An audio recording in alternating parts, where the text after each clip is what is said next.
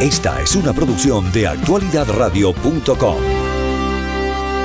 Vamos a hablar de este tema y tenemos a, al doctor Hernán Serna Vergara para que nos explique un poquitito más esto de la neuroplasticidad. ¿Cómo está, doctor? ¿Cómo le ha ido? Bienvenido. Muy bien, muchísimas gracias por la invitación. No, gracias por acompañarnos. ¿Qué es esto de la neuroplasticidad? Explíquenos un poquitito. Bueno, antes pensábamos los científicos que el cerebro se mantenía de una forma estática y que, que de alguna forma, pues era siempre igual, ¿no? Que cuando teníamos una cantidad de edad, después de los 30, los 20 y algo, ya el cerebro se mantenía igual y ya no había ninguna opción y que las neuronas se morían y no, no había nada que hacer.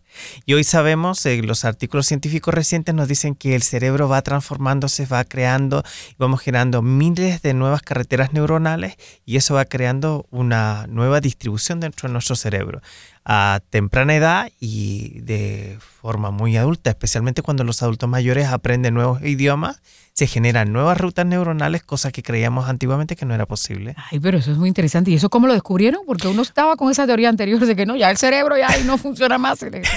bueno, se han hecho muchos estudios. La neurociencia actual lo que busca es ver mm, formas no invasivas de cómo se va relacionando el cerebro y cómo eh, se va aprendiendo a desarrollar nuevas fórmulas, se han hecho estudios con grupos de población muy amplios y se ha visto que nuestro cerebro, especialmente cuando nos ponen bajo un escáner cerebral, sigue haciendo actividad. Usted piensa en algo y el cerebro está conectando ahí.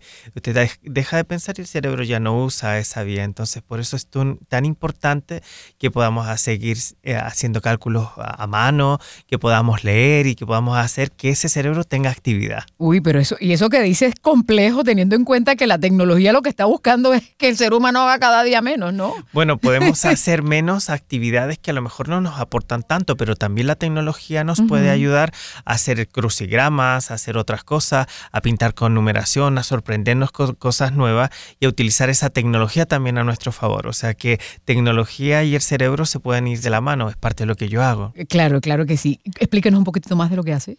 Bueno, yo me dedico a la estimulación neurosensorial, yo trabajo con aparatos de música que estimulan el cerebro, me mediante mm, diferentes cambios súbitos del ritmo y la intensidad de la música y que esa música, como ahora estamos escuchando por conducción aérea, va también por conducción ósea, o sea, 5.400 veces más rápido y genera un efecto parecido al que teníamos en el vientre de nuestra madre. Entonces eso activa las neuronas espejos, que son las que cuando yo bostezo, se contagia el bostezo, esas son las del neuronas ah, espejo, y generando más plasticidad cerebral, nuevas formas de que ese cerebro vaya recuperándose o encontrando nuevas formas para eh, conseguir mejores resultados. ¿Quiénes se pueden beneficiar de esa terapia? Bueno, desde niños con dificultades educativas, con autismo, con necesidades especiales, con dentro, de, dentro del gran espectro del autismo, o también eh, neurodivergentes que puedan tener pues síndrome de déficit de atención, TDA, Tourette y todo eso, y cualquier persona que quiera mejorar sus capacidades, que tenga mucho estrés, que tenga ansiedad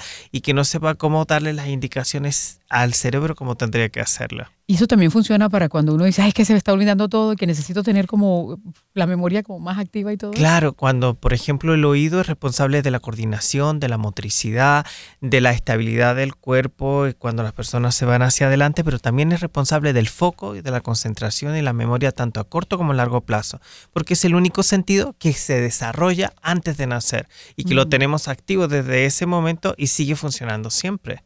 ¿Y cómo hace para ir verificando el avance de la persona a través de la... Utilizamos un test que es como una especie de audiometría, una audiometría, un audiómetro modificado que se llama test de escucha porque no graba, no mide la audición, que también se ve, sino que mide la escucha, la capacidad de mantener ese foco, esa atención y que nosotros nos centremos en aquello que nos interesa dejando al lado lo que no es relevante para el cerebro en ese momento. ¿Y han descubierto algo diferente en lo que tiene que ver con las generaciones? Eh, eh, claro, dependiendo de las generaciones, hay una cosa muy interesante que es lo que nosotros en psiconeuroinmunología decimos en ese palabra raro, pero es la relación entre todo esto, que hay una relación directa entre el eje intestino-cerebro, nuestra alimentación o la microbiota intestinal, los bichitos esos que viven en el intestino, influyen directamente en nuestro cerebro y hacen que nosotros tengamos una sensación más positiva o no. Cuando alguien está muy triste, a veces es culpa de la microbiota, no es porque esté depresivo realmente, sino porque todos esos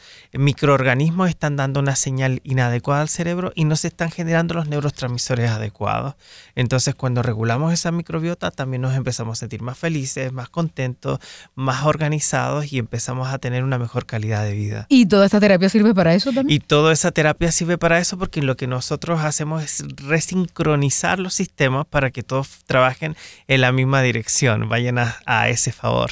Pero usted va a tener también un taller, ¿no? Este fin de semana, el sábado concretamente. Exacto, voy a tener un taller para padres y uno para terapeutas, donde voy a explicar cómo podemos utilizar herramientas, como diría doctor muy famoso que es un neurocientífico que habla sobre el cerebro, cómo se puede curar a sí mismo y también enseñar herramientas a los padres para poder entender más allá de la etiqueta que nos da el diagnóstico, que tener un diagnóstico es súper positivo para orientarnos, pero no es lo único. Podemos ir más allá del diagnóstico, podemos encontrar herramientas y fórmulas como para desaprender y para aprender cada día mejor. ¿Y este tipo de tratamientos eh, hay que hacerlo de por vida o tiene una, un principio y un fin? ¿Cómo, mm. ¿Cómo funciona? Claro, el cerebro no tiene que estar usando todo el tiempo, pero no sé si entiende la pregunta. Sí, sí, claro que sí.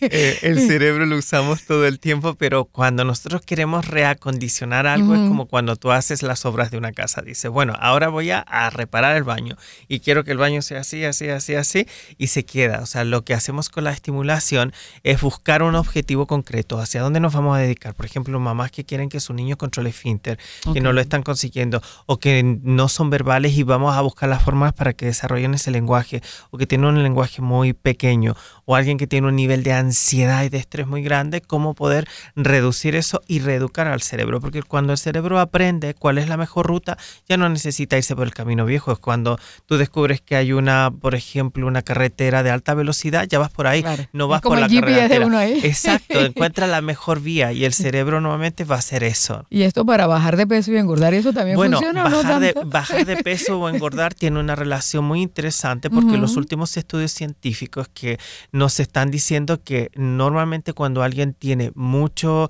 eh, subidas de peso tiene una causa inflamatoria. La mayor parte de las enfermedades tienen un proceso inflamatorio y hay personas que no bajan de peso por mucha dieta que hagan porque hay un proceso de inflamación de base.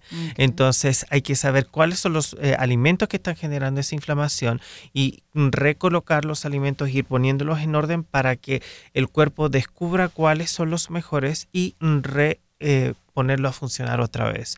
Pero la inflamación es la causa de todas las enfermedades. Cuando nosotros nos enfermamos, nuestro sistema tiene como una alerta grande, así como un cartel diciendo eh, bienvenida enfermedad cuando hay inflamación de base. Y la inflamación puede ser muy sencilla o muy grande, ¿no? Claro, pues nos encantaría seguir conversando porque este tema es maravilloso, así que tiene que volver. ¿Usted vive aquí en Miami? No, no yo estoy de paso desde Madrid. Bueno, yo vivo en Almería, ah, pero estoy de paso de España aquí durante unos días, así que encantado si puedo ah, volver. pero podemos hacerlo virtual con toda la tecnología sí, para seguir la hablando tecnología de sirve para eso. pero vamos a darle información. ¿Todavía hay cubo para el taller? Sí, las personas que de pronto estén interesadas. Sí. Ok, va a ser este sábado 30 de septiembre de las 11 de la mañana hasta las 3 y 30 de la tarde. Para registrarse tienen que llamar al 786 205-3923. 786-205-3923. Esto va a ser en el 9044 del Norwest con la calle 25 aquí en el área de El Doral. Y va a haber un certificado. Sí. Dice aquí. Yo estoy leyendo lo que me dieron aquí. Así. ya sabes, repito el teléfono 786-205-3923. ¿Algo más que nos quiera mencionar antes de.? Bueno, yo agradezco la iniciativa de programas como el suyo que quiera transmitir esto. La neurociencia es algo que está muy, muy cerca de nosotros y que haciendo acciones muy pequeñas podemos hacer que nuestro cerebro esté más cerca de nosotros. No es algo tan extraño y tan lejano, sino que nuestro cerebro siempre es nuestro amigo. No, además lo controla todo lo controla todo y nosotros le podemos dar las instrucciones precisas para que busque lo que queremos. Eh, claro que sí, doctor. Un placer. Muchísimas gracias por acompañarnos. Muchísimas gracias por la invitación.